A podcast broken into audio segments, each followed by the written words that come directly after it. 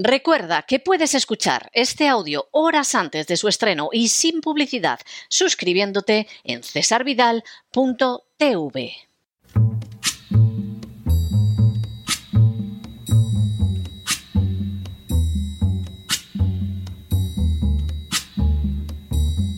La voz con César Vidal, desde el exilio. When the night has come and the land is dark and the moon is the only light we'll see. No, I won't be afraid. Oh, I won't be afraid just as long as you stand, stand by me. Muy buenos días, muy buenas tardes, muy buenas noches y muy bienvenidos a esta nueva singladura de la voz. Soy César Vidal, hoy es el martes 31 de enero de 2023 y me dirijo a los hispanoparlantes de ambos hemisferios, a los situados a uno y otro lado del Atlántico y como siempre lo hago desde el exilio. Corría el año 1948 y más concretamente el mes de enero, cuando un septuagenario enjuto se dirigía a orar en Birla Bhavan, en Nueva Delhi, India. Extraordinariamente popular, una multitud se había congregado para acompañarlo hasta el lugar en el que pronunciaría sus plegarias. De manera inesperada, un joven se interpuso en el paso del anciano y le hizo una reverencia a la que éste respondió cortésmente. Entonces, de repente, el visitante sacó un revólver y descerrajó varios tiros sobre el anciano. La descarga causó la muerte del septuagenario. Tanto el asesino como su cómplice fueron juzgados públicamente, quedando de manifiesto que la razón del crimen había sido la visión nacionalista de los criminales y con el hecho de que atribuyeran a la víctima la responsabilidad por la partición de la India llevada a cabo por el Imperio Británico poco antes. El asesinado se llamaba Mohandas Karamchand Gandhi aunque popularmente había sido denominado por el Premio Nobel de Literatura Rabindranath Tagore como Mahatma, es decir, alma grande. Esta semana se cumple el 75 aniversario del asesinato de Mahatma Gandhi. Sin ánimo de ser exhaustivos, los hechos son los siguientes. Primero, Mohandas Karamchand Gandhi nació el 2 de octubre de 1869 en Porbandar, una ciudad costera del pequeño estado de Kathiawar, actualmente en el estado de Gujarat, en la India.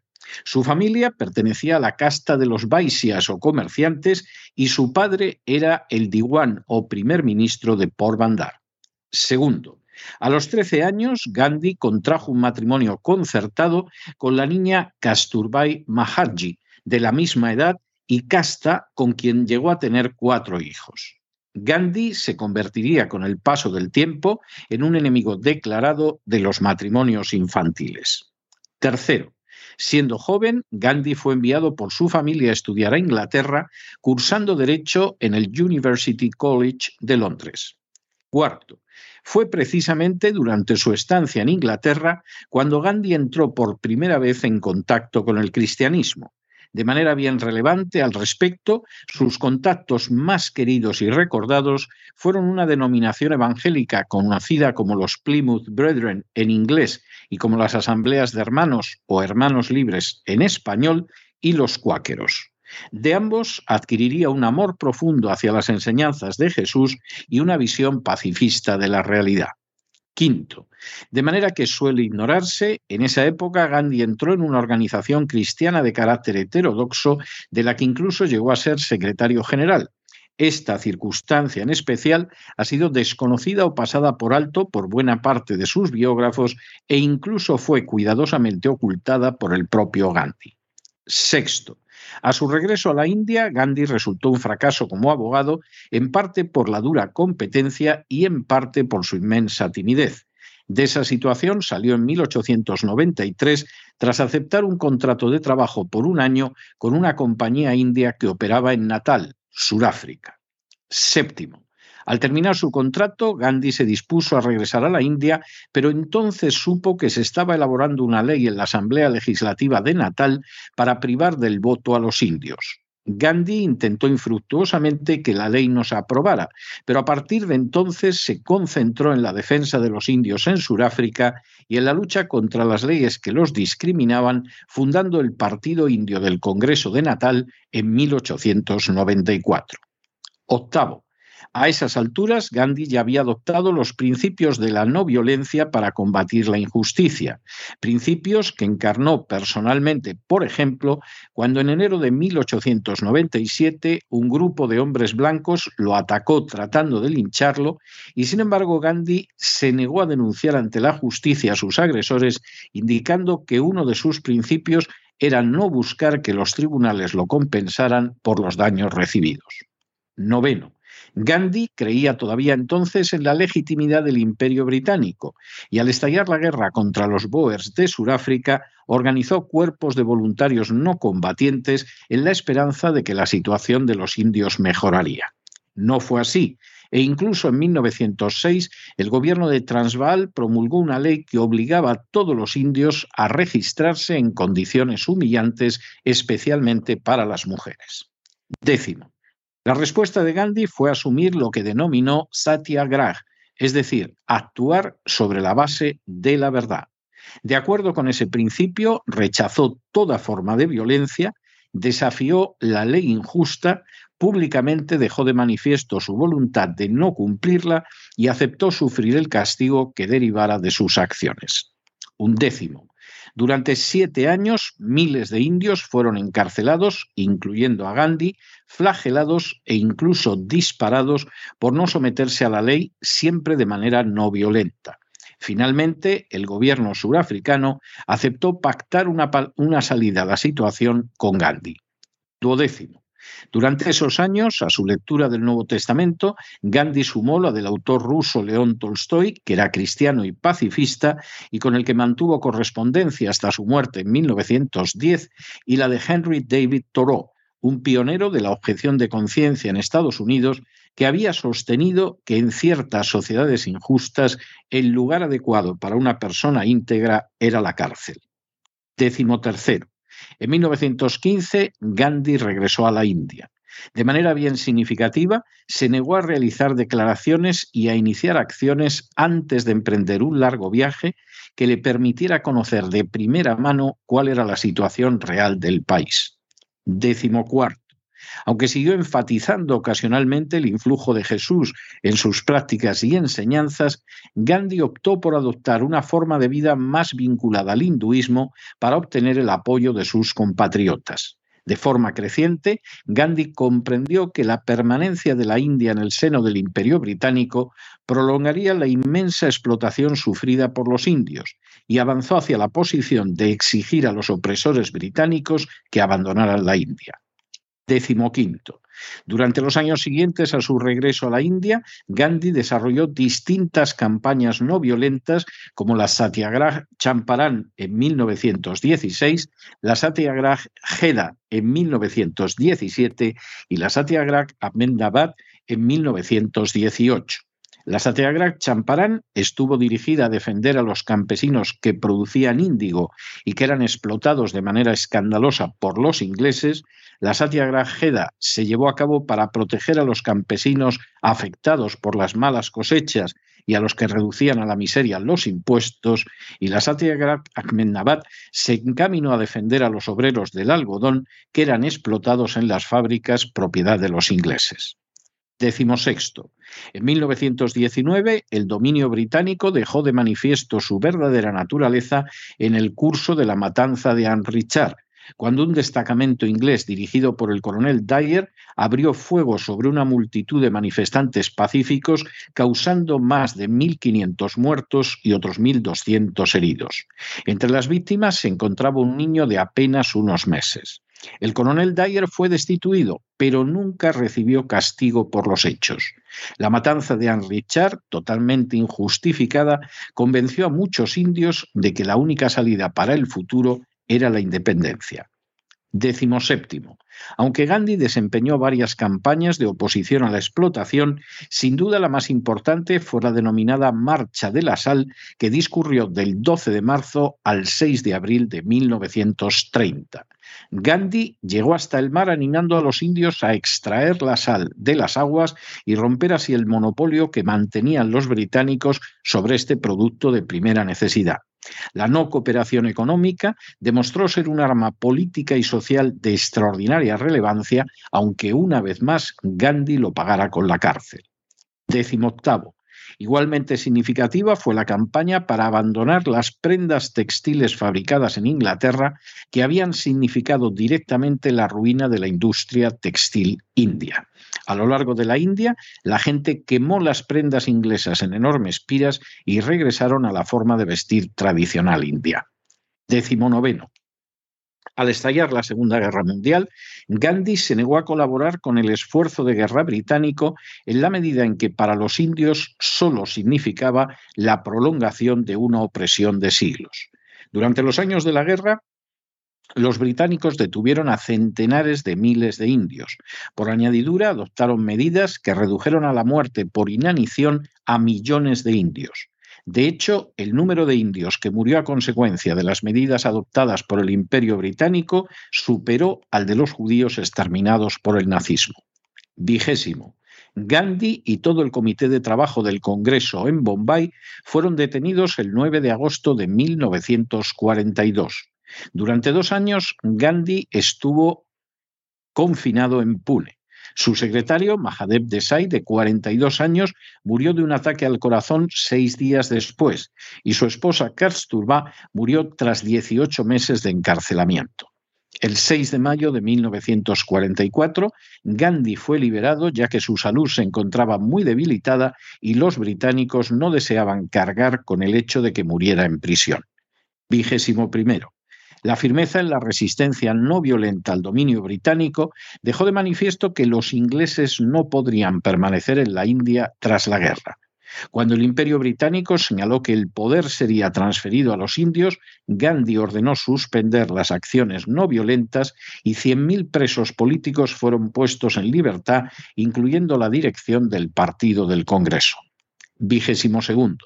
El temor a que la India pudiera reforzar lazos con la Unión Soviética llevó a los británicos a dividir el país alegando de la manera más falsa razones religiosas. La duplicidad inglesa llevó así al desencadenamiento de luchas religiosas entre hindúes y musulmanes que entre 1945 y 1947 costaron la vida a más de 5.000 personas y en el proceso de partición a varios millones. Vigésimo tercero. Gandhi se opuso a la partición de la India, pero los musulmanes indios, respaldados por una Gran Bretaña que había decidido desgarrar la nación, lograron la creación de Pakistán, un Estado musulmán totalmente artificial. Vigésimo cuarto. El día de la transferencia del gobierno, Gandhi no lo celebró como el resto de la India y lo pasó en solitario en su residencia de Calcuta. Vigésimo quinto.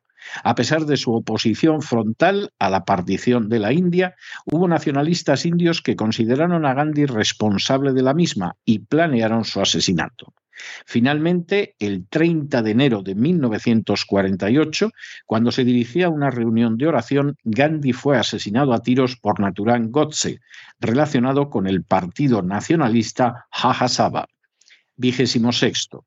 Aunque Godse y su cómplice Narayan Apte fueron juzgados y condenados a muerte, el instigador del asesinato, el presidente del partido Jajasabba, Vinayar Damodar Savarkar, quedó libre sin cargo alguno.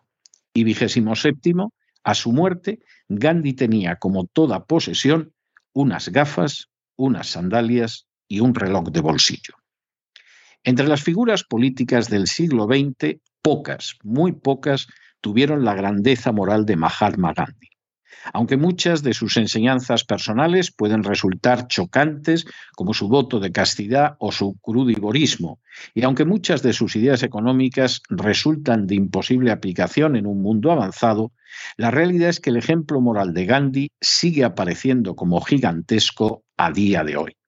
En primer lugar, Gandhi creyó en la importancia de la verdad y por eso sus mismas campañas recibieron el nombre de Satyagraha, que significa que la base de todas las acciones está en la verdad. La idea de mentir, manipular, censurar o engañar resultaba profundamente repugnante para Gandhi y era rechazada de plano. Su identificación con la verdad llegó a ser tan grande que afirmó que la verdad era el mismo Dios, y por encima de todo dejó de manifiesto que no existe política digna a espaldas de la verdad. En segundo lugar, Gandhi utilizó como herramienta política la ahimsa o no violencia, rechazando totalmente el uso de la violencia y pretendiendo encarnar las enseñanzas de Jesús contenidas en el Sermón del Monte. Gandhi nunca llegó a recibir el Premio Nobel de la Paz, aunque fue nominado cinco veces entre 1937 y 1948. Sin embargo, décadas después, el Comité para la concesión del Premio Nobel declaró la injusticia que se había cometido con Gandhi y la atribuyó a influencias políticas. A pesar de todo, la sabiduría de enseñanzas suyas, como aquella que afirma que ojo por ojo y todo el mundo acabará ciego, o la que dice que la humanidad no puede liberarse de la violencia más que por medio de la no violencia, o la que insiste en que el fin está en los medios como el árbol en la semilla, continúa vigente a día de hoy. La renuncia a la violencia es esencial para la supervivencia del género humano. En tercer lugar, Gandhi fue un modelo de entrega total y desprendimiento desinteresado a una causa que consideraba noble. Jamás sacó beneficio de sus actividades a pesar de que hubiera podido lucrarse enormemente con facilidad y jamás rehusó tampoco pasar por ningún sacrificio que exigiera la práctica de la no violencia, incluyendo la cárcel y finalmente la muerte.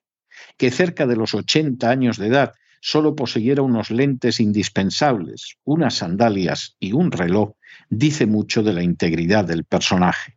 Que buena parte de su vida transcurriera en prisión indica hasta qué punto estuvo dispuesto a sacrificar su libertad por la de otros.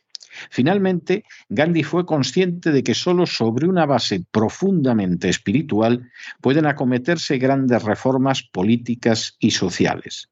Aunque profesaba una forma de hinduismo que debía no poco a formas heterodoxas del cristianismo, Gandhi centró su vivencia espiritual en la creencia de un solo Dios que actúa en la historia y que la dirige aunque sea de manera oculta.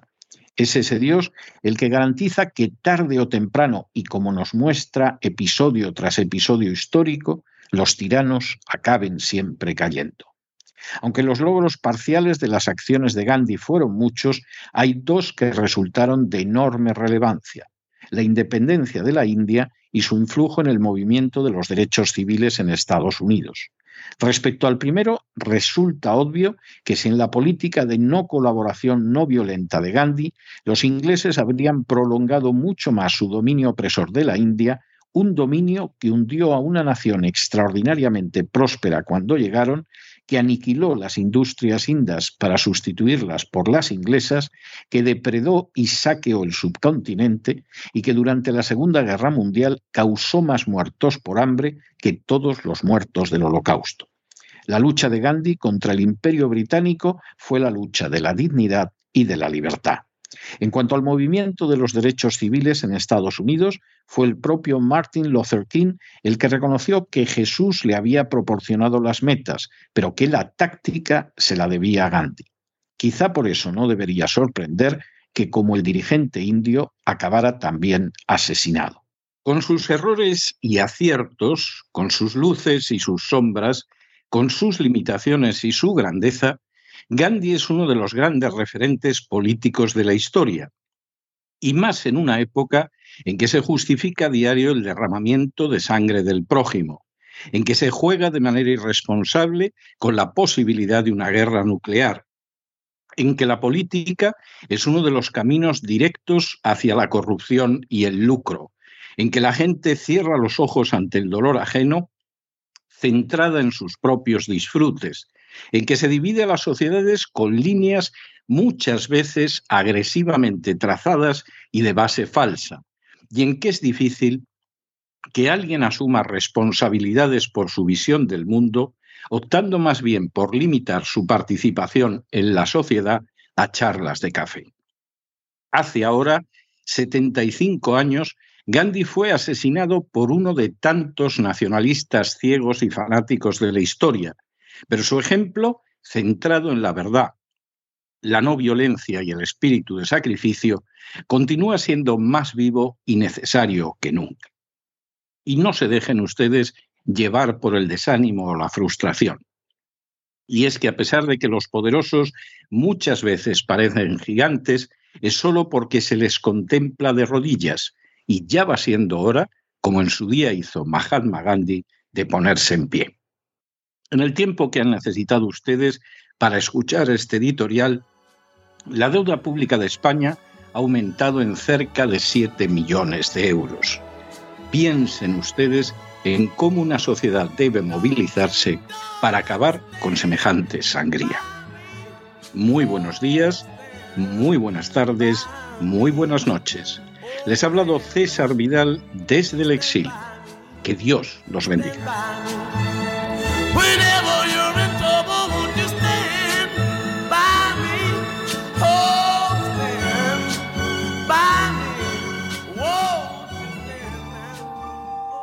Esta sección está patrocinada por crowdfunding con el siguiente mensaje.